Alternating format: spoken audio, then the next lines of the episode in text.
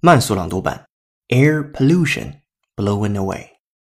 Retired jet engines could help clear the smog that smothers big cities.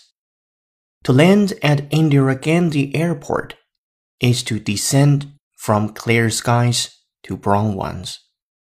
Delhi's air is toxic.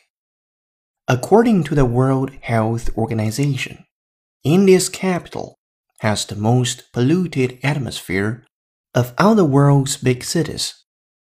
The government is trying to introduce rules that will curb emissions, allowing private cars to be driven only on alternate days, for example, and enforcing better emission standards for all vehicles.